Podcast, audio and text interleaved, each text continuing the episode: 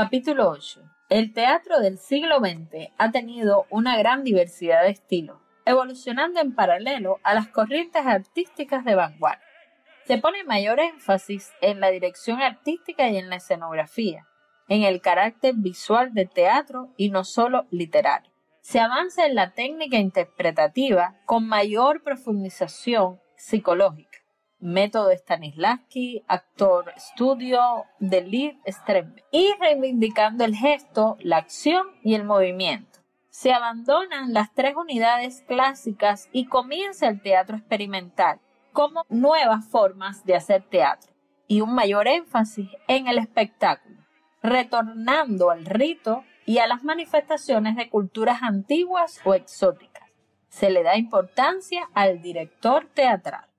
Entre los diversos movimientos teatrales, conviene reseñar el impresionismo con George Kaiser, Fritz von Uhlen y Hugo von Wortmann. Expresionismo también que se caracteriza por la distorsión, la exageración y por el uso sugerente de la luz y la sombra. En el teatro épico se destacan Bertolt Brecht, Peter Weiss, Rainer Werner. En el teatro del absurdo está vinculado esencialmente al existencialismo, como Anthony Artaud, Eugene Ionesco, Samuel Brecker y Albert Camus.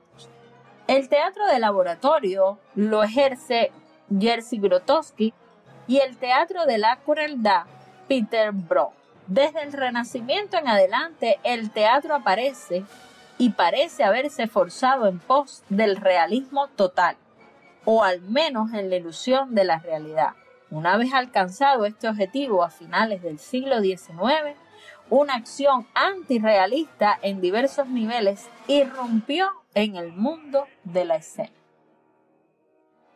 Yo soy Yaneya Duarte Pila y los invito a que sigan visitando mi blog.